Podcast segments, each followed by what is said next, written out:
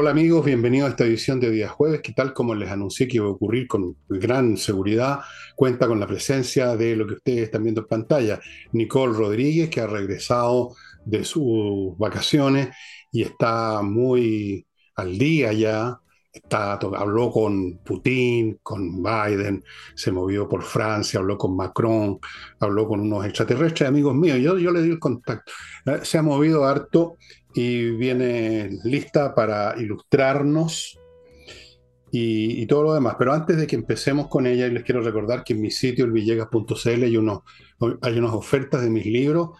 Los tres últimos libros, eh, bueno, el último, último, ya saben, es La Torre de Papel. Súper entretenido, se los aseguro. Yo sé que no debería decirlo porque soy el autor, pero es la realidad. Soy, yo soy objetivista. Es muy entretenido. Está Insurrección, que ya lleva un montón de ediciones y Envejezca o Muérase. Hay dos, dos combos, uno con los tres y uno con dos, a precios muy rebajados. Y no olviden que el, despacho es súper rápido en Santiago, más o menos 24 horas, a contar del momento en que usted hace la orden, por supuesto, y en provincia un par de días, tres cuando mucho, si es que usted vive en la Antártica o con los pingüinos, algo por el estilo. Y dicho lo cual, entramos en materia ¿Qué opina usted, estimada Nicole, de lo que se habla de cambio de gabinete? Opino que volver de las vacaciones es muy difícil, pero aquí, aquí vamos. sí, pues el, tema del cambio de gabinete eh, es el tema que se tomó estos últimos días de febrero y los primeros días de marzo. Impresionante como pasamos de la crisis de los indultos se borra el tema de la crisis de los indultos con los incendios, porque los incendios fue la emergencia, y luego ahora viene esta devoción que existe en la pauta noticiosa por el cambio de gabinete.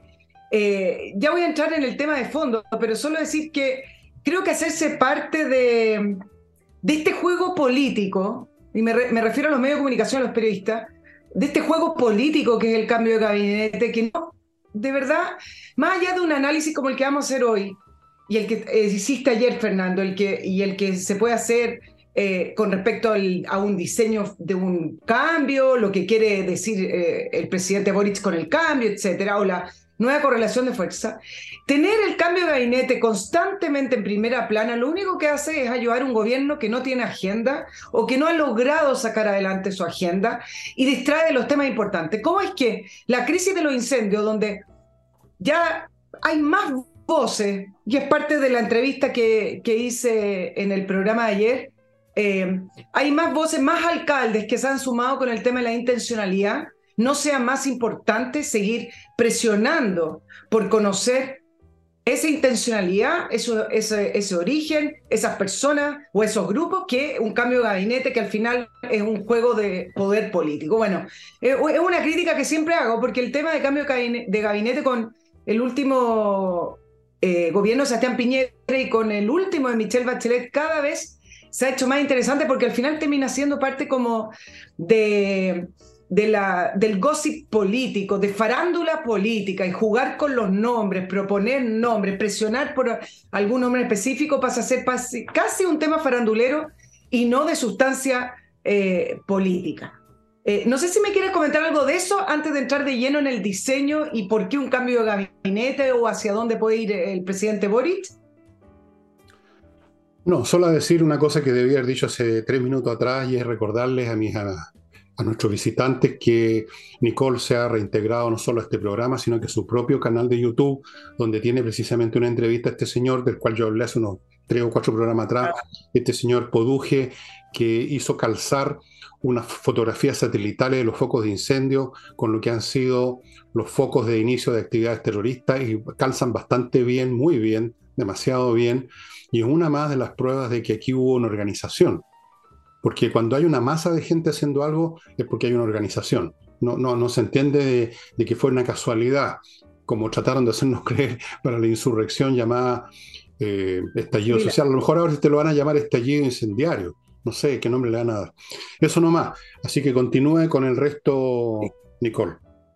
Se mezclan ahí varios, varios factores y también varias causas. Bueno, con el, respecto al cambio de gabinete, se pensaba que con la entrevista que dio Carolina Tobar el fin de semana, que marcaba un poco el rumbo de lo, que piensa hacer el gobierno o hacia dónde iría un cambio de, gabinete, eh, con las palabras de Toa diciendo la necesidad de actualizar las promesas que hizo el presidente Boric, renovar nuestro, nuestro compromiso con el pueblo de Chile. Y uno dice, mm, ahí Carolina Toa está dando indicios de que se viene más socialismo democrático, se viene un cambio profundo e importante o un, cambio o un giro en, el, en, la hoja ruta del gobierno. Pero hoy día, o ayer para, para, para nuestros auditores, se le preguntó a la vocera de gobierno y dijo, bueno, que algunos han tratado de, instalar que el gobierno debería renunciar a su programa y estamos muy lejos de eso. Esa renovación de compromiso es saber concretar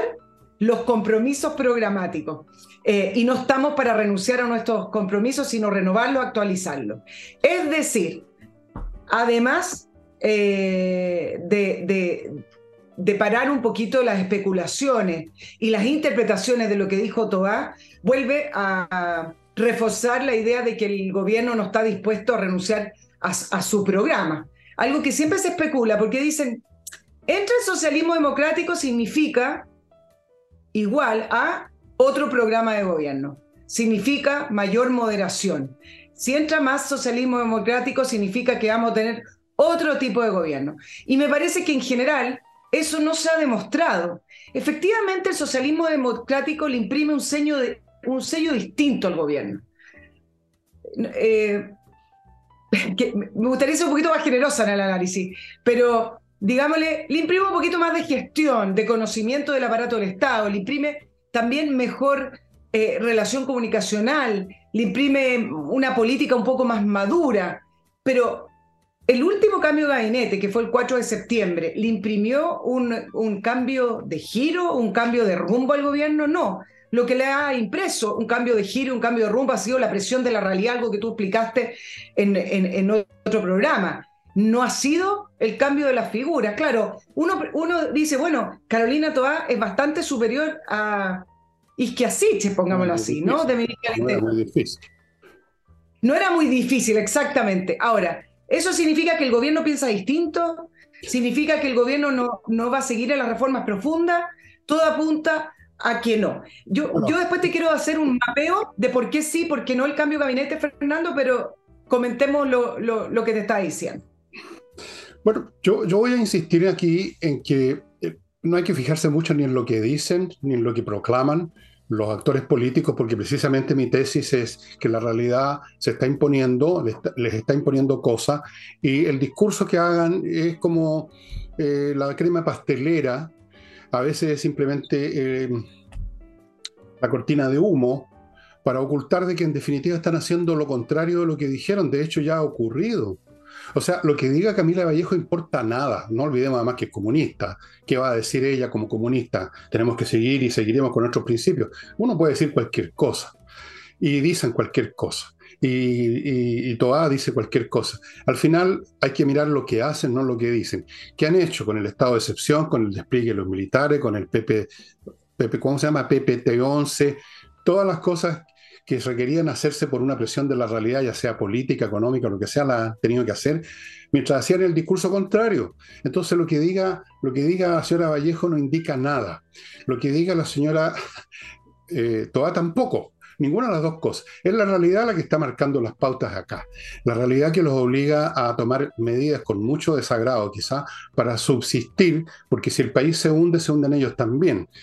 De manera tal que yo no, me, yo no me preocupo mucho de las declaraciones de unos y otros y estas famosas entrevistas dominicales que son una tradición del periodismo chileno, siempre la misma mazamorra, verbosa, cantinflera.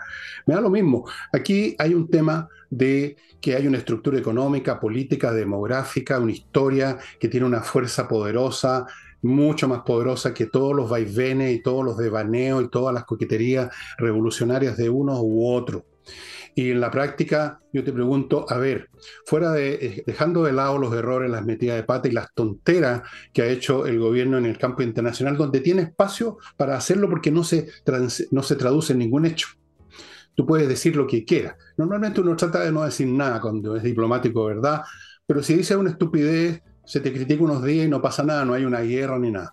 Entonces ahí se han podido dar gustitos como lo hizo eh, Boris con el tema de Perú, como lo ha hecho en tantas, como lo hizo con, el embajador israelita, se puede dar esos lujos porque no van a haber consecuencias, no van a haber consecuencias. Entonces, da, da, lo mismo lo que digan estas personas. Yo con esto no estoy diciendo, Nicole, de que creo que el gobierno se está yendo hacia el centro. Yo no empleo esos vectores conceptuales, en primer lugar, de que el centro, que la izquierda, que la centroizquierda, que el socialismo. Yo digo, ¿qué es lo que obliga a la realidad si quieren subsistir? Y eso me va dando las, las claves, como dicen los periodistas, las 10 claves, las 20 claves de para dónde va la cuestión. Así que no es que ellos hayan cambiado de idea o que está ganando el pulso el socialismo democrático o que los comunistas se opusieron y todas esas maniobras y palabrerías. La cuestión es qué les impone la realidad. Claro, efectivamente. Y además, ¿por qué se impone más la realidad? Porque el presidente Boric, después del 4 de septiembre, no sabe hacia dónde tiene que ir es un gobierno que finalmente en la realidad se lo come porque uno no tiene la fuerza política y dos porque perdió el rumbo después que el 4 de septiembre se rechazó lo que era su proyecto, que era la nueva constitución. Por eso al final queda al alero de la realidad y da un poco lo mismo, después voy a decir algunas otras cosas distintas, pero un poco lo mismo si mueve las fichas de, de su ministerio. Ahora, Sí es interesante desde el punto de vista de sacar la correlación de fuerzas, porque el cambio de gabinete, si efectivamente termina siendo como se proyecta, con eh, mayor injerencia de lo que llaman el socialismo democrático, con una mayor fuerza y presencia del Partido Socialista, significa que la correlación de fuerza al interior del gobierno está cambiando abruptamente. Eh, y eso sí es relevante. Ahora, cuando agarrándome de lo mismo que estábamos hablando con respecto a las ideas, el problema que tenemos con el socialismo democrático es que a lo que está apostando el Partido Socialista, que va a ser el que va a salir mayor más favorecido con un cambio de gabinete, porque es el que está en la elección de los consejeros con el gobierno. El, el PPD va a tener, pero en menor medida, si es que se hace antes del 7 de mayo. El problema del Partido Socialista es que está optando, ¿y cuál es el diseño de este partido? A cooptar la izquierda. El Partido Socialista le quiere volver a atrapar ese espacio que tenían de la izquierda y que el Frente Amplio, con el discurso de eh, criticar los 30 años le fue coaptando. Entonces, si el Partido Socialista tiene ese diseño, no de la centroizquierda, volver a la concertación, sino que el diseño de queremos ser la fuerza de izquierda predominante en este país, entonces significa también que sus ideas no van a ser mucho más distinta, puede ser un poco más matizada de lo que actualmente está, está proponiendo el gobierno. Ahora, un dato interesante, Fernando, tú recuerdas todos los cambios de gabinete porque tú estás siempre, has estado en, estos temas. La verdad es que no me acuerdo de ninguno. No te acuerdas, pero no, no voy a hablar de nombres, pero ¿qué es lo que se, que se, se especulaba con respecto a los cambios de gabinete? Era cuáles eran las figuras que iban a, a ser elegidas y en qué, de qué manera las iban a posicionar en los ministerios para proyectar futuros liderazgos o futuros presidenciables. Siempre se hablaba de presidenciable y antiguamente uno decía, bueno, un ministro que entra a educación, un ministro que entra a desarrollo social, es una plataforma para que se proyecte su, su liderazgo y una futura candidatura presidencial.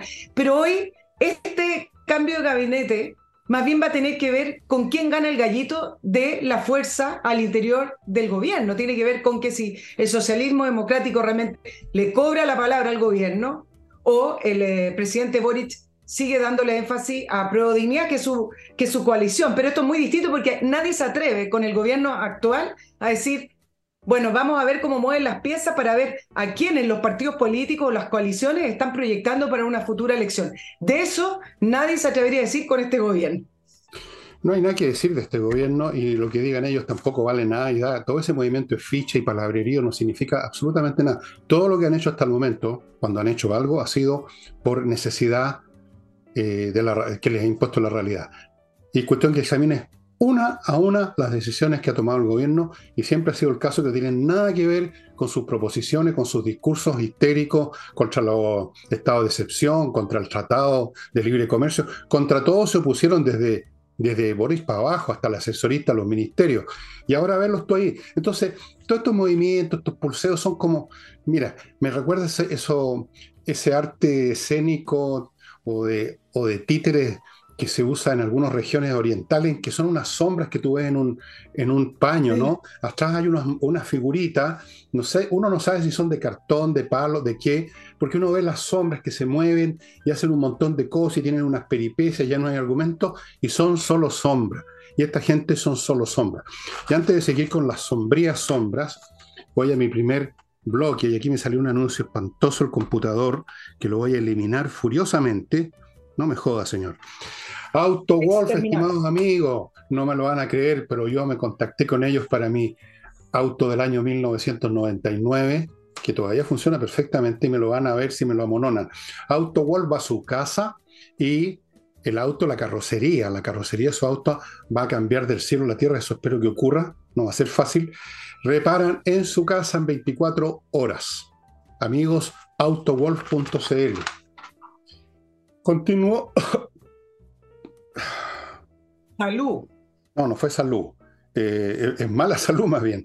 Sigo mala con. CAME ERP, un software financiero, contable y administrativo para toda clase de empresas, para organizar, para ordenar, para saber si usted está ganando plata o está perdiendo sin darse ni cuenta. Es como esa filtración en las cañerías que uno se da cuenta cuando se le vino abajo la, la pared le factura electrónicamente, organiza su estado financiero, controla stock de productos, un montón de cosas más que usted puede ver en el sitio de ellos. Came ERP, esta cuestión se implementa en dos horas y hay planes desde 12 UF al año. Continúo con Entrena Inglés, donde Academia Inglés.com, que le va finalmente a enseñar inglés, hablar inglés, mucho mejor que yo, que hay, un crítico que siempre sale, Nicole, dice que mi pronunciación es espantosa. Yo le digo, tiene toda la razón, pero me importa un huevo. Oh my God.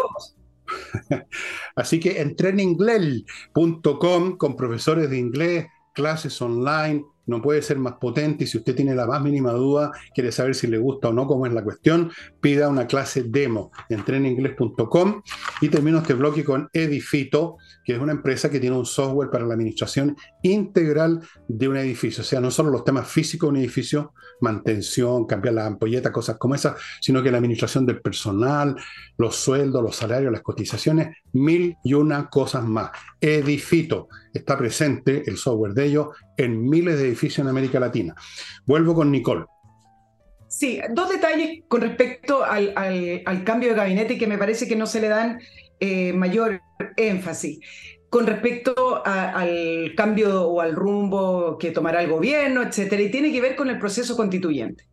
Eh, varios dicen, bueno, si lo hace antes de eh, la elección de los consejeros constitucionales el 7 de mayo, sería una señal del gobierno de que no se va a involucrar mayormente, cosa que me parece muy poco posible, imposible, mejor dicho, que no se va a involucrar directamente como lo hizo en el anterior proceso eh, y que va a presentar un gabinete renovado, refrescado en marzo, independiente del resultado de las elecciones del 7 de mayo. Y otros dicen, bueno, si lo hace después, va a quedar eh, amarrado al resultado electoral, donde se proyecta un mejor resultado para el PPD y para el PS, que son los, partidos principales del socialismo democrático, y además va a quedar amarrado a el proceso dando una señal de que el cambio de gabinete tiene que ver con el resultado electoral. Pero con respecto al cambio de giro, porque esos son los movimientos de pieza, es muy difícil con un nuevo proceso constituyente que el gobierno decida cambiar el discurso o hacer un gran eh, cambio de timón, un cambio de giro, anunciado por lo menos, porque dejaría solo a sus consejeros o por lo menos a sus candidatos al Consejo Constituyente, donde uno va a volver a escuchar las mismas consignas. ¿O ustedes creen que los candidatos de apruebo dignidad ahora van a hablar de un Estado subsidiario, van a hablar de, de sí, queremos reconocer a los pueblos originarios, pero pero manteniendo la estabilidad de Chile y no discriminando al final al resto de los chilenos. O sea, el discurso de los candidatos del oficialismo va a tender a ser prácticamente igual a lo que ya escuchamos. Muy difícil que propongan otras cosas, a lo mejor las van a, van a bajar un poco el tono, quizás con menos, con menos ego. Eh, pero entonces, ¿qué significa? El gobierno no puede estar tampoco tan desvinculado a sus candidatos.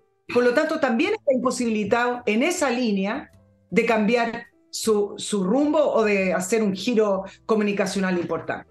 Yo creo que está la confusión, oye, que no hay ni rumbos, ni, ni, ni, distintos guiones posibles, ni tampoco alguna disciplina dentro de las colectividades respecto a qué discurso van a usar los candidatos. Me tinca que esto es un despelote, que vamos a ver candidatos de la, de la misma lista diciendo cosas con tonos muy distintos, cada cual por su lado, el, sálvese quien pueda.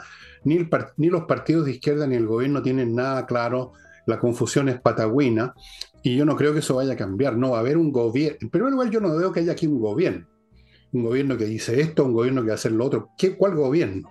Y no me refiero a lo poco que ha hecho Boris, me refiero a que no hay una unidad, una, homogeneidad que uno le permita decir, bueno, para bien o para mal, estos tipos van para acá o para allá. Es un despelote gigantesco. Eh, los cambios de gabinete probablemente van a ser hacia, en general, hacia, hacia, ese llamado socialismo democrático, porque no me imagino, no me imagino que Boris vaya a ser tan, ¿cómo lo digo? A ver, tan inteligente que va a poner más comunista, por ejemplo, en el gabinete. Me parece que eso sería un, eso sería como, digamos, tirarse por el, por el pozo del ascensor de cabeza, una cosa así. No, va a ser un poco más de gente del sector del centro. Ahora, respecto a los discursos, una última cosa. Mientras más se alejen de su propia agenda, y no sé en qué grado lo van a hacer, pero mientras se alejen, empujados por la realidad, más van a exacerbar su discurso programático hasta llegar al punto de la histeria revolucionario para tratar de compensar a gritos lo que están haciendo en la práctica. No van a tener un discurso en armonía con lo que están haciendo, no van a tener un discurso tratando de disimular que están haciendo lo que dijeron. Por eso que la señora, la linda eh, miembro del gabinete que tenemos ahí, la señora Vallejo, de los demás mejor no digo nada, habló de que vamos a mantener nuestras promesas. Eso es lo mismo que decir que no van a mantener ninguna promesa o que no las pueden mantener. De hecho, ni creo que ni saben en qué consisten las promesas muchas veces en términos operacionales, porque en términos verbales uno puede decir cualquier cosa, Nicole, pero cuando se trata de traducir eso en acto, de repente tú no tienes idea. ¿Cómo se materializa? Este año, dijeron mucho en diciembre, voy a, voy a leer más algunos lo dijeron. ¿Y, qué han hecho? Perdón, señorita, perdón, señorita. En la práctica, ¿cómo se operacionaliza eso? ¿Dónde están las disciplinas? ¿Cuántos libros leíste? ¿Qué notas tomaste? Nada. Entonces, entonces yo creo que vamos a escuchar eh, más estridentes discursos sobre las transformaciones profundas en el mismo momento que estén haciendo todo lo contrario para tratar de disimular, de camuflar que en el fondo, primero, no saben dónde ir, Segundo, viven en una confusión, llamémosla ideológica por darle un nombre tremenda. Y cuarto, la realidad les impone sus reglas porque resulta que no tienen ningún referente distinto al sistema capitalista, al comercio, a las cosas que quiere la gente hoy en día, a la cultura que se instaló, incluso en ellos mismos. Y por lo tanto, todo lo que queda de izquierdismo en ellos, al final de cuentas, viene siendo simplemente los discursos. Los discursos.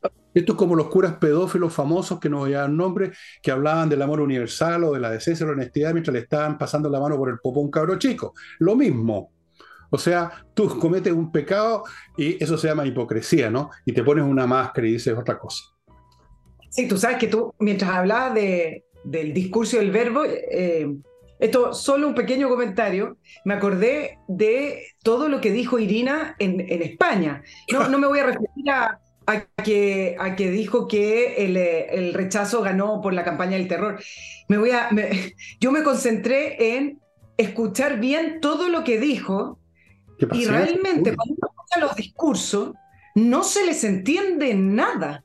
Yo los invito a escuchar y salirse un poco de la polémica de, del tema de que culpó a la población por chilena, a ese 62% por ser muy tontos porque cayeron en esa campaña del terror, no entendemos nada y escuchen el, toda la respuesta que hizo Irina Caramano con respecto al progresismo, a, Chile, a la situación. No se entiende una frase de lo que dicen, es una retórica complicada, em, llena de, de, de, frases entre armadas y frases como que piensan que mientras más complejo es más profundo lo que estoy diciendo, pero en realidad no dijo nada. Yo lo invito a escucharlo porque es una persona que ha estudiado ella eh, tiene varios títulos y uno dice, una persona con este nivel de educación, ¿cómo puede hablar con este nivel de complejidad y falta de profundidad porque no está diciendo nada. Bueno, a propósito del cambio, con esto termino.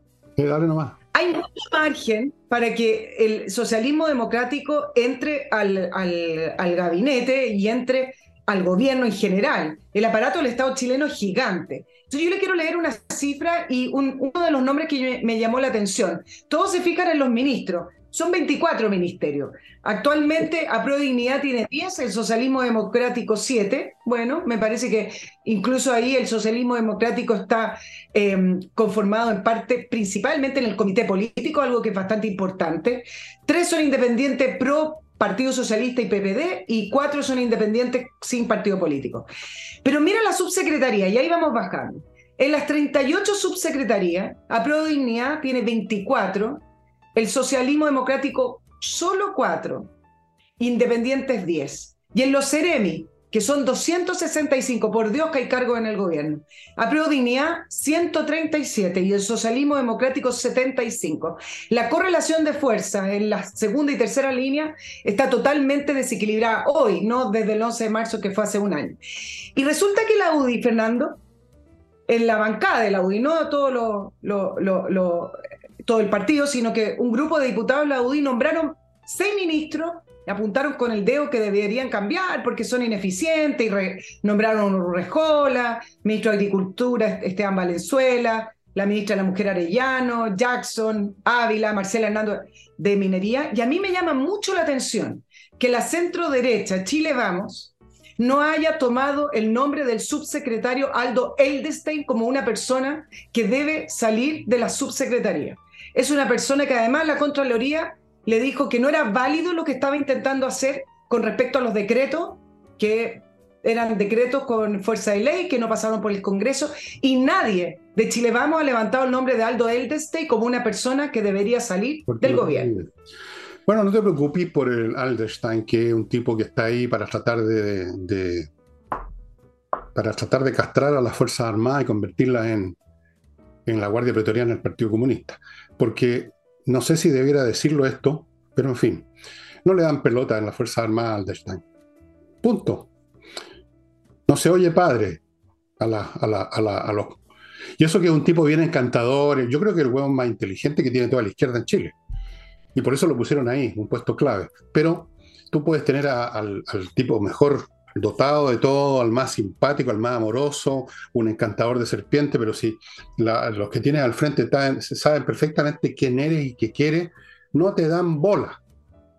Así que lo que diga o, trate de hacer Aldestein me tiene sin cuidado, eh, afortunadamente.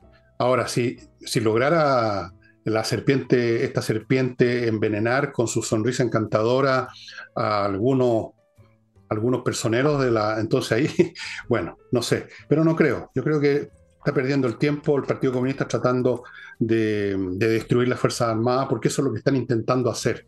Esto lo estudiaron hace tiempo. De hecho, pusieron a Alderstein a estudiar en cosas militares hace mucho tiempo para esos efectos. Pero ojo, que pensar a largo tiempo no significa necesariamente que vas a obtener el éxito. Yo a veces juego unas partidas en que pienso como 10 jugadas para adelante, igual me sacan la cresta. Así que yo no me preocuparía de Aldenstein demasiado. En cuanto a, la, a que no hizo nada al respecto la centro derecha, bueno, ¿qué te esperas tú de esa gente, Nicole, si es la centro derecha más torpe, más oportunista, más acomodaticia y más chanta que jamás ha habido en la historia de Chile desde la época de Marcó del Pont en adelante. De manera tal que si no notan las cosas eh, y no hacen nada y son unos bolsonudos, perdón que lo diga, pero no lo digo solamente yo. Por lo que he sabido, yo no, no me tengo tantos contactos como tú, pero por lo que he sabido, hay muy poca gente en los sectores de derecha que le dan crédito a las fuerzas políticas de derecha. Muy poco.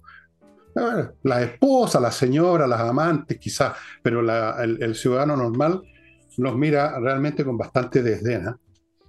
Sí, pero hay, hay un punto que le voy a dar a la centro derecha que finalmente dale, dio por terminar, se, dio por terminada la, la, intención de Carolina Toá de conformar la mesa de seguridad. no va más el tema de la mesa de seguridad y no va más porque la, derecha no se quiso volver a sentar después de los indultos, a pesar de las presiones del senador Santón. Y están levantando una agenda de seguridad. Y yo le doy acá el punto porque me parece que van bien en la línea de lo que, eh, de lo que sabemos que se necesita para, para poder volver a tratar de ordenar. Ojalá, ojalá tengas razón y yo estoy exagerando, soy demasiado áspero y si es así y todavía les quedan algunas luces intermitentes y chisporroteantes, así, no muy brillantes, pero fosforescentes por lo menos. Estupendo, estupendo. Voy a un bloque. Amados hermanos en Cristo, voy a un bloque en este momento. KMMillas.cl, donde usted puede vender las millas acumuladas antes que desaparezcan en la nada, conviértalas en dinero. KMMillas.cl. Es algo que las vaya a usar mañana. Continúo con Invierta en USA, la empresa que le facilita enormemente sus inversiones inmobiliarias en Estados Unidos, con todos los factores que les he mencionado a lo largo de todo este tiempo, las cuentan los bancos, los créditos, el trámite de la, de la viceresidencia y muy en especial el tratamiento postventa, digámoslo así, en virtud del cual si ustedes tienen cualquier problema en su adquisición de un inmueble, ellos van a actuar por usted, ellos lo van a apoyar, lo van a asesorar, le van a sacar del tete. Inviertanusa.cl. Continúo con compreoro.com, donde usted puede comprar oro, también plata, en lingotes, en moneda, el oro prácticamente 100% puro, 99,99, lo mismo la plata, certificado por la Universidad Católica de Chile. Si usted quiere tener parte de sus bienes, la que a usted le parezca conveniente, en materias que son valor per se y que usted las puede transportar porque son un objeto físico donde quiera y venderlas donde quiera y siempre va a encontrar compradores para oro y la plata, vaya poniéndose en contacto con compreoro.com. Y termino el bloque con mis amigos del buffet Salinas y Ojeda, los mejores abogados para temas civiles, cosa que está probada por la tasa de éxitos que tienen, no lo digo yo simplemente. Los ubica en salinasyojeda.cl. Cualquier problema civil, Dije civil, no penal ni laboral. Póngase en contacto con ellos. Vuelvo con Nicole. voy a hablar de dos instituciones eh, que han presentado supuestos casos de corrupción y que me parecen súper relevantes porque cada vez que salen eh, estos, estos casos puntuales en servicios civiles, como por ejemplo el registro civil o la JUNAE, pareciera ser que son casos puntuales. Hay un funcionario hay eh, una licitación mal hecha y se olvida. Después a lo mejor hay un culpable, seguramente no, o el culpable eh, de un cargo bastante menor, pero resulta que al final son este tipo de instituciones que le cambian la vida a los chilenos. Entonces, me parece que en general es poco el peso que se lo toma. Mira, en Radio Bio, hicieron una investigación eh, pero también gracias a la colaboración de la dirección del registro civil, y se pudo detectar que existía corrupción al interior del registro civil por ventas de horas para ser atendido en el registro civil. Por esta, por esta situación, eh, el mismo registro civil presentó una querella criminal por, por cohecho por una mafia que estaba operando de una forma, mira lo que hacían, copaban las horas en eh, la sucursal huérfano, que es la sucursal más importante que tiene el registro civil, copaban las horas y una persona después, o un grupo de personas, una mafia, captaba personas en fila que llevaban seis horas, cuatro horas, desesperadas, y les vendían un cupo eh, para ser atendido o también los vendían online. Imagínate que los precios iban desde 8 mil a 100 mil pesos dependiendo de la desesperación de la persona. Bueno, eh, hoy se supo que la querella ya se había detectado un funcionario del registro civil y bueno, la, la, querella eh, está funcionando.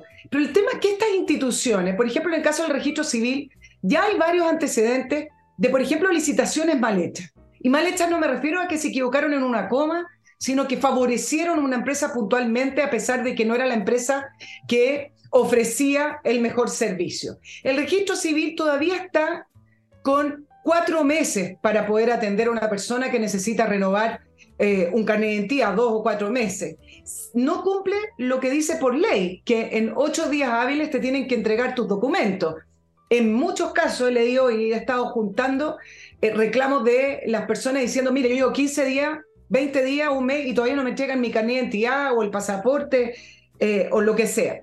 La, este gobierno, cuando sacaron el tema de la reserva online, me dediqué a ver los anuncios y decían, bueno, por fin vamos a tener un sistema rápido, eficiente y seguro para poder hacer la reserva online y mira, miren lo que terminó. Entonces, eh, creo que no, no puede quedar solo este tema del registro civil nada, ah, detectamos un funcionario y la querella está funcionando. Me parece que los controles que deben haber en estas instituciones que afectan directamente a las personas y que son las que le cambian la vida a las personas, no tienen el nivel de, mm, no tienen el nivel de, gestión que deberían tener, por lo menos ya en, pleno siglo XXI. Hoy día leía reclamos de, por ejemplo, y tienes toda la razón, ¿por qué el registro civil sigue atendiendo hasta las 2 de la tarde? Si hoy tenemos sistemas computacionales, eh, se procesa, claro, muchos funcionarios del registro civil después de las 2 siguen trabajando, pero no, no hay razón. No hay razón para que no te atiendan hasta las 5 de la tarde, por lo menos. No hay razón para ir y ver que de las siete eh, están de atención, cuatro están cerrados con un cartelito y están atendiendo tres. No hay razón. Si no profesionalizan, si no limpian, y acá siempre salen a alegar, Fernando, tú sabes, todos los funcionarios somos muy honestos y, nos esforzamos por el Estado de Chile, no por un caso. Pero no se trata de eso, se trata de que finalmente estas instituciones se quedaron en el pasado y todos los años surgen este tipo de casos, algunos más grandes, como el caso de las licitaciones, unos más pequeños, como en el caso de la mafia de ventas de eh, horas de reserva, todos los años hay casos. Lo mismo con la Junaed, que hoy está también en, eh, en una polémica porque salieron en los informes, no, yo no sé si tú lo alcanzaste en el verano, porque esto fue en febrero, con respecto a las licencias médicas. Y resulta que el informe arrojó que en la Junaed por ejemplo, las licencias médicas crecieron 48%, se presentaron 2.485 y tiene más o menos un, promedio de 200 licencias mensuales. Ningún equipo trabajó completo el año 2022. Entonces, en este reportaje, con estas cifras, ¿tú sabes lo que respondieron desde la JUNAE? Que los equipos están estresados, que tienen acoso laboral, que tienen eh, muy pocas personas eh, y que además tenemos mucho eh, desgaste y que por lo tanto esto no se trata de uso de licencias fraudulentas. Pero finalmente, si uno mira las cifras, sí se trata de un mal uso de licencia, por, quizás por exceso de trabajo o lo que sea, pero es muy fácil presentar licencia por estrés, ¿no es cierto? y eso también significa o tiene ciertos rasgos de, de licencia fraudulenta.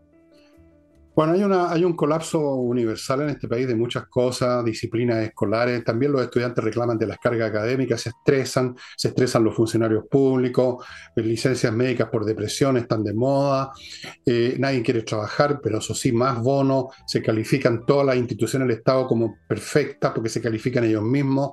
Yo no sé cómo se puede reparar toda este, esta situación, porque aquí hay una población completa, Nicole, no es meramente los dirigentes políticos, los partidos. Aquí hay una población completa que ha, entrado por el tobogán de la indisciplina, de la pereza, de la, de la deshonestidad. Y cuando eso pasa, es muy difícil repararlo porque es lo fácil, dejarse llevar por la deshonestidad, agarrar lo que está a mano sin pagarlo, sin ningún costo, es fácil. No trabajar es más fácil que trabajar. Eh, echarle la culpa a otro es más fácil que responsabilizarse. todas estas cosas son naturales y por eso que en una sociedad sana hay un montón de frenos para evitarlo, como son las sanciones administrativas, los despidos, las evaluaciones de verdad, porque en todas partes los seres humanos son igual, son iguales, de flojo, de inclinado a, favorecerse a cualquier precio. Todas partes, eso no, no, ha cambiado nunca.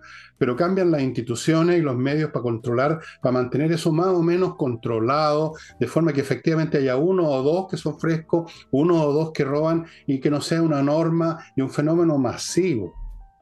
Pero tienen que haber sanciones. Fíjate, te voy a darles un estimado amigo un ejemplo muy simple de cómo la sanción genera conducta ¿Ustedes se acuerdan cuando empezaron a, dividir las pistas de tránsito con una pintura, con una línea entre aquella para los automóviles y aquella para los buses? ¿Se acuerdan de eso? Yo me acuerdo que muchos, y yo me incluyo, en algún momento y en más de un momento usábamos nomás eso porque no había ningún carabinero, no iba a haber un carabinero por cada cuadra, la usábamos nomás, por contra. Bueno, ¿qué pasó, estimados amigos? Ahora todo el mundo casi las obedece porque se instalaron estas cámaras que sacan las fotos. Yo, hijas mías, ¿quién no ha pagado multas por haber entrado a tal hora y en tal lugar a una pista que era solamente para locomoción colectiva. Díganme, muchos. Y como es una sanción que funciona fuerte y regularmente, porque las cámaras están ahí funcionando todo el tiempo, entonces ahora uno ve a la gente obedeciendo la ley. En otras palabras, sin sanción creíble y dura, todo se viene abajo. Son muy pocas las personas que actúan por una, por una cuestión de fuero interno, en, todo orden de cosas. Son muy pocas. La mayoría hay que ponerle una sanción, una sanción creíble. Y antes de eso, para que no me sancionen a mí, porque yo soy una víctima de muchas sanciones, pues tú sabes que me pasan pateando el trasero aquí en mi casa. Fastmark, courier chileno que le trae desde Miami vía aéreo marítima lo que su empresa necesita, o usted personalmente compró en Estados Unidos, puede ser un paquete minúsculo, el anillo compromiso con su novia, una cosita de este porte, pero después lo, se va a arrepentir. Todo Fastmark, estimados amigos, vía aéreo marítima desde Miami a Santiago. Conocen las necesidades de las empresas chilenas y por lo tanto es lo más eficaz. Continúo con Patricia Stoker, una, un grupo de profesionales que se dedican a registrar marcas, por ejemplo, nombres de empresas que usted inventó para su pyme, en Chile y en el extranjero, renovarlas, anularlas, protegerlas, promoverlas, todo lo relacionado con su marca comercial o su invención bueno, una marca es una invención, patriciastocker.com. Y termino este bloque con actualizaturreglamento.cl, otro grupo de profesionales a cargo de actualizar el reglamento de su condominio. Ojo con los que viven en condominios, madame, los que viven en edificios, los que son administradores, en fin, todos los que tienen que ver con la administración, actualiza tu reglamento y le actualiza el reglamento en sentido que lo pone en armonía con la nueva ley que rige en este tipo de situaciones y que está vigente hace tiempo, de un plazo que se acabó y esto es obligatorio. Y vuelvo con Nicole. ¿Tenemos algún tema que sea internacional que pueda interesar a la gente? Porque hoy día yo estuve viendo algunas cosas bien pavorosas, ¿ah? pero las voy a dejar para otro día, quizás para un sábado. Dice que puede interesar a la gente porque lo otro no es interesante. No, sí, pero para, para, para hacer un poquito más variada la, Sí, oye, yo, creo que lo que va a ser noticia es las declaraciones del director del FBI, Christopher Wray, eh, que dio una entrevista a la cadena Fox News y dijo que cree que, lo dijo tal cual, que cree que el origen del COVID fue por una fuga en un laboratorio en la ciudad de Wuhan. Eh, lo que declaró el director del FBI eh, es bastante similar a lo que em, entregó en un informe el Departamento de Energía de Estados Unidos, donde también se decía eh, que eh, preliminarmente se cree que el eh, COVID surge de la fuga de un laboratorio en, eh, Wuhan. Ahora, ¿qué es lo que explica el FBI? Que ellos tienen especialistas que estudian los peligros de la amenaza biológica, algo que para Estados Unidos siempre ha estado presente, y que en el fondo ese equipo, además, al estudiar estos peligros, se preocupan en caso de que existe efectivamente esa amenaza, de sacar esa amenaza o bien de preocuparse de que no caiga en eh, manos equivocadas. Mucho detalle de la investigación aún es secreto. Muchas agencias también se preocuparon de decir, la norteamericana, de decir que em, otras agencias norteamericanas no iban por la hipótesis que se originó el COVID en un laboratorio, sino más bien transmisión natural de animal eh, a hombre. La defensa china diciendo que eh, Estados Unidos eh, lo ataca políticamente, que el rastreo del origen del COVID no es un tema político, que es un tema científico, etcétera. Ok, y acá me quiero centrar. ¿Por qué? Porque China habló del informe de la Organización Mundial de la Salud. Un informe que salió el, el año pasado, pero resulta que cuando uno ve lo que dijeron los científicos después de la, del informe oficial que sacó la OMC, pero gran parte de los científicos que fueron a China en nombre de la OMC se descolgaron del informe diciendo que simplemente China no los dejó investigar, que llegaron a China, les tenían trazado lo que tenían que hacer cada día. Cuando los científicos pidieron eh, ir al laboratorio de Wuhan, tiene un, laboratorio bien grande en Wuhan, em, dijeron que podían ver ciertas cosas, otras no, querían tomar algunas muestras, algunas muestras pudieron, otras no. Em, me acuerdo una científica holandesa, yo vi cuando aterrizó de vuelta de China y dijo, no tengo nada que decir porque acá realmente no, no pudimos investigar.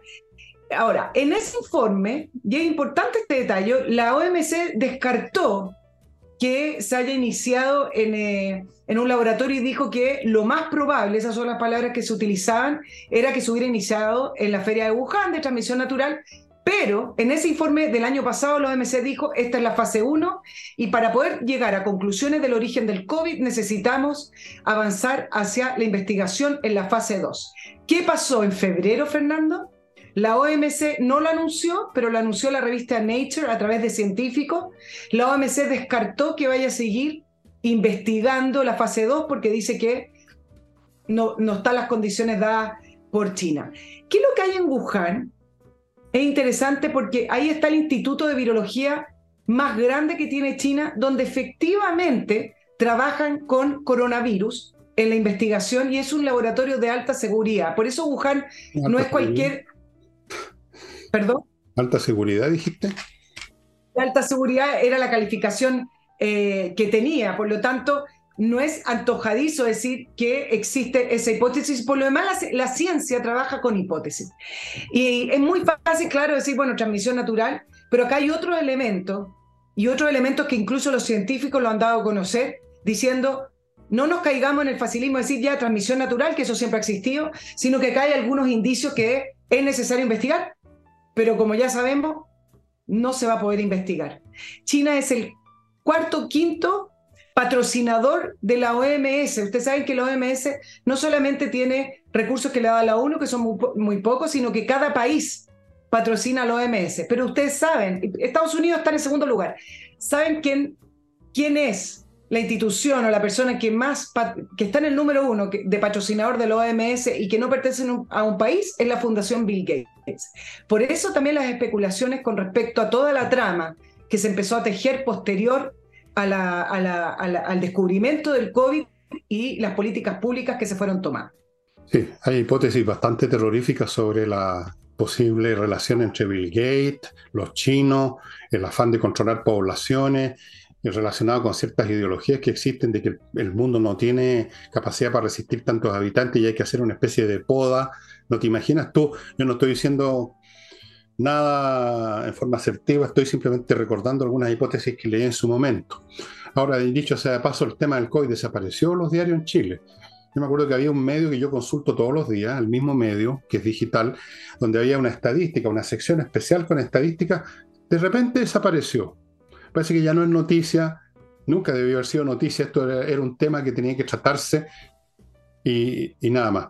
Eh, Mira, tú sabes que yo siempre lo planteé acá, tener un reporte diario de COVID, ya pasaba la emergencia del año 2020. Eh, un reporte diario de las muertes, una pauta diaria de las muertes, lo único que hacía era producir una especie de, de, psicosis que no tiene que ver con bajarle el perfil a que hay gente que se murió, sino que simplemente a ponerlo en su, en su verdadero lugar. Si ustedes revisan, yo hoy día te comentaba, Fernando, ningún país tuvo tanto tiempo, tantos años, una pauta diaria de COVID con el conteo diario de muertos de COVID. Si ustedes ponen, hace muchos meses atrás ya, si ustedes hubieran puesto un conteo de muertes por listas de espera o por otras causales, el COVID estaba bastante abajo, por lo tanto se empezó a producir una, una, una especie de manipulación de la pauta y Chile despertó, no, me gusta esa palabra, Chile dejó de hacer esa pauta simplemente porque otras se la fueron ganando,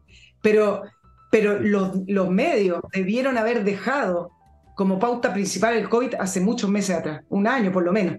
Bueno, los medios ya sabemos cómo son los medios en Chile, cuáles son sus objetivos, cuáles son las personas que los manejan, cuáles son las personas que profesan ahí. Así que no pidamos muchas cosas. Eh, demos gracias al Señor que finalmente nos protege, nos guía en este valle de lágrimas que el tema, ese tema al menos salió, pero entraron otros. El último bloque, amigos, de comercial para dejarle finalmente todo lo que queda del programa, que son como 15 minutos, no crean ustedes, bastante.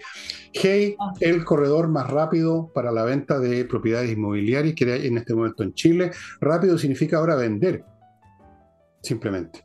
Porque ah, Trate usted así con cualquier corredor de vender, por Dios que es difícil. Ángel Hey está vendiendo, tiene métodos innovativos, no es fácil para él, para nadie, pero él vende finalmente. Póngase en contacto con Ángel Hey, no siga perdiendo el tiempo con otros. Continúo con espacioajedrez.com.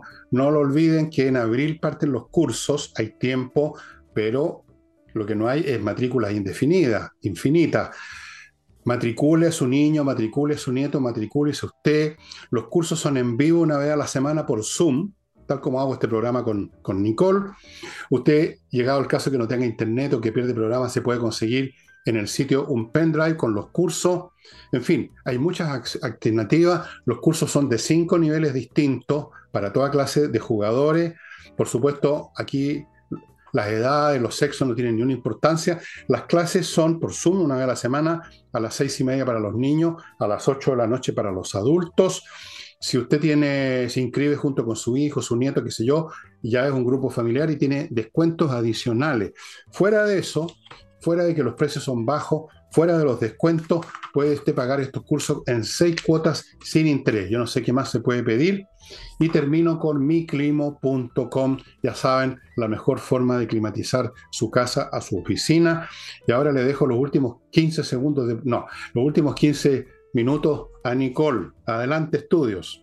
No importa, algunos, algunos pocos segundos para para tratar el, otro de los temas que me parece importante, eh, ahora más bien concentrado en lo que está pasando en, eh, Europa y la guerra de Rusia y Ucrania con respecto a Finlandia, porque la, la decisión que tomó ayer el Parlamento finlandés de aprobar el ingreso a la OTAN eh, es una decisión histórica. Estamos hablando de que se empiezan a deshacer cierta, eh, ciertas decisiones que se tomaron posterior a la Segunda Guerra Mundial y que estuvieron hasta hoy. No es solo el caso de Finlandia, sino que también el caso de Japón, cuya respuesta a cómo terminó la Segunda Guerra Mundial para ellos significó tener una constitución que hablaba de pacifismo, de no contar con una fuerza armada eh, para la guerra, sino que después fueron eh, preparando una fuerza armada que hablaban de defensa, pero todo eso está terminando. Y ayer el Parlamento,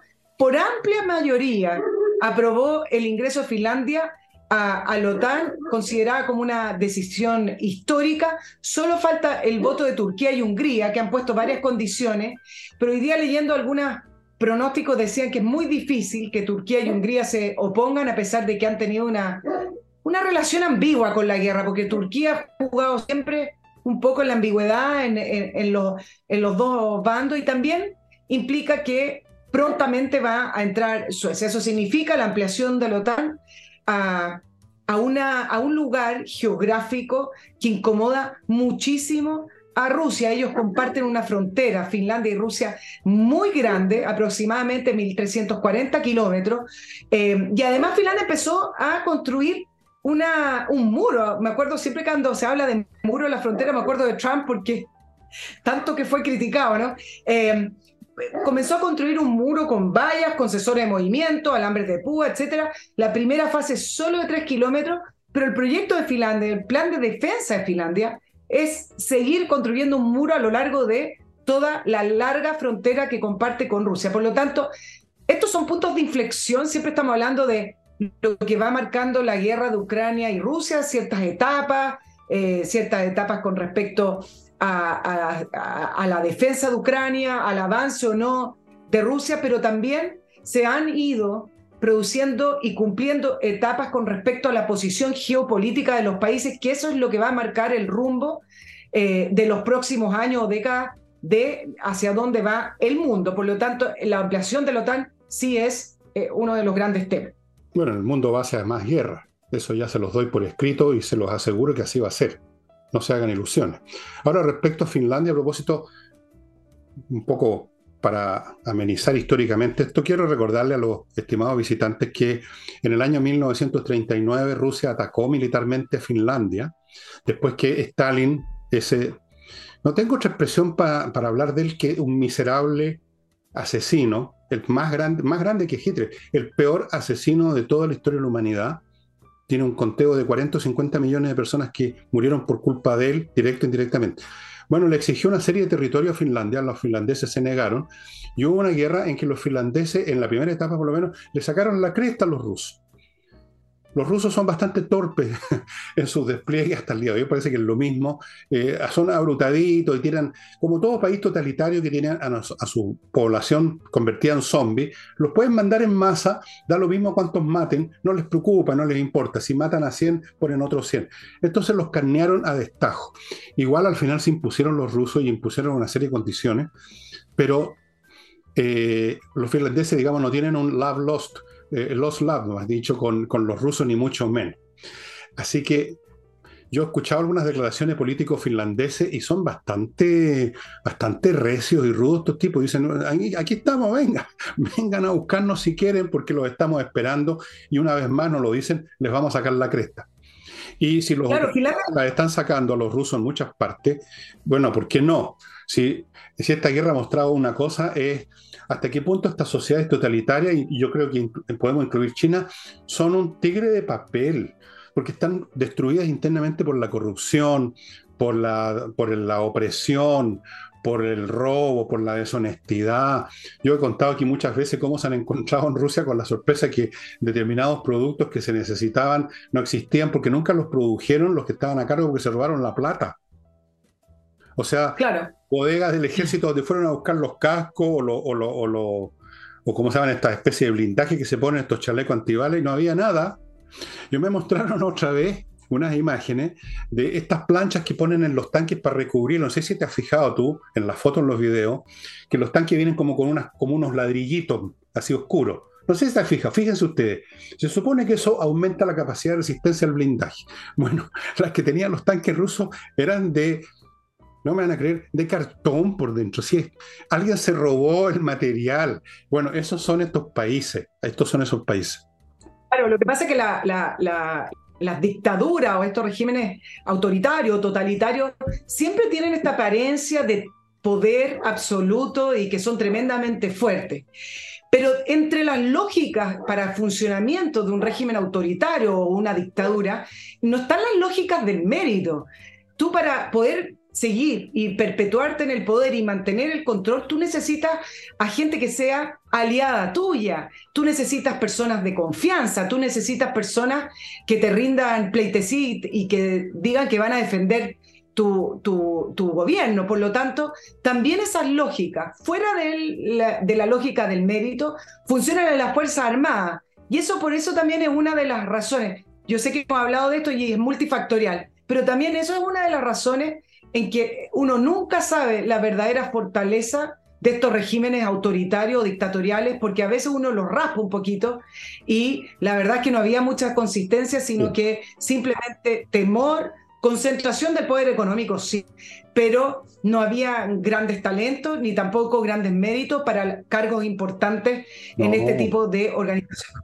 Yo creo que a veces basta ver la expresión, la cara, el rostro de los generales que aparecen en los videos Ustedes en YouTube van a encontrar mucho material junto a Putin y francamente uno dice de dónde salió este, este güey. O sea, son unos tipos que se ve que son tipos que han pasado toda su carrera militar en el casino, chupando vodka, son muy buenos para el los rusos, o, o, lambiéndole los calcetines a Putin o al quien fuera que estuvieron en el poder, nunca estuvieron en ninguna guerra, robando como locos, gastándose las plata en dachas o en yates, y, y militarmente son un desastre. Sí, han, cometido, oye, y cometen el mismo error una y otra vez. En una parte que no me acuerdo cómo se llama del frente ruso-ucraniano, ya como tres veces han mandado por un terreno plano, o sea, ideal, sin árboles, sin cobertura, para que los, para que los hagan, los hagan polvo, digamos.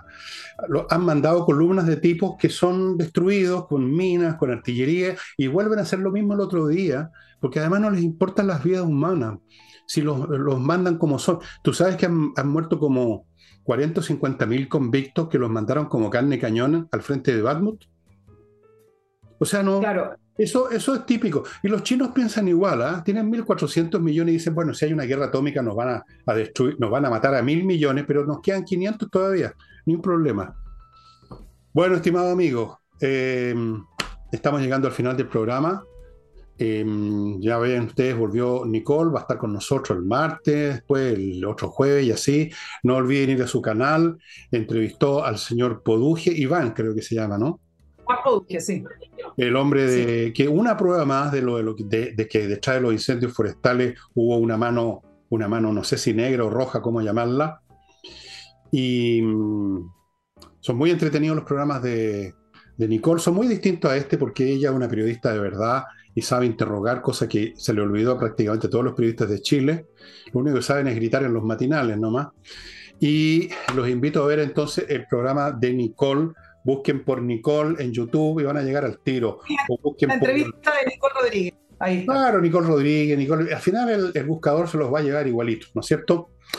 Y eso sería todo por hoy, estimados amigos. Mañana un solo mío, que no vale nada de esto, pero en fin, haré lo que pueda. Ya, mi amigo, estamos viendo.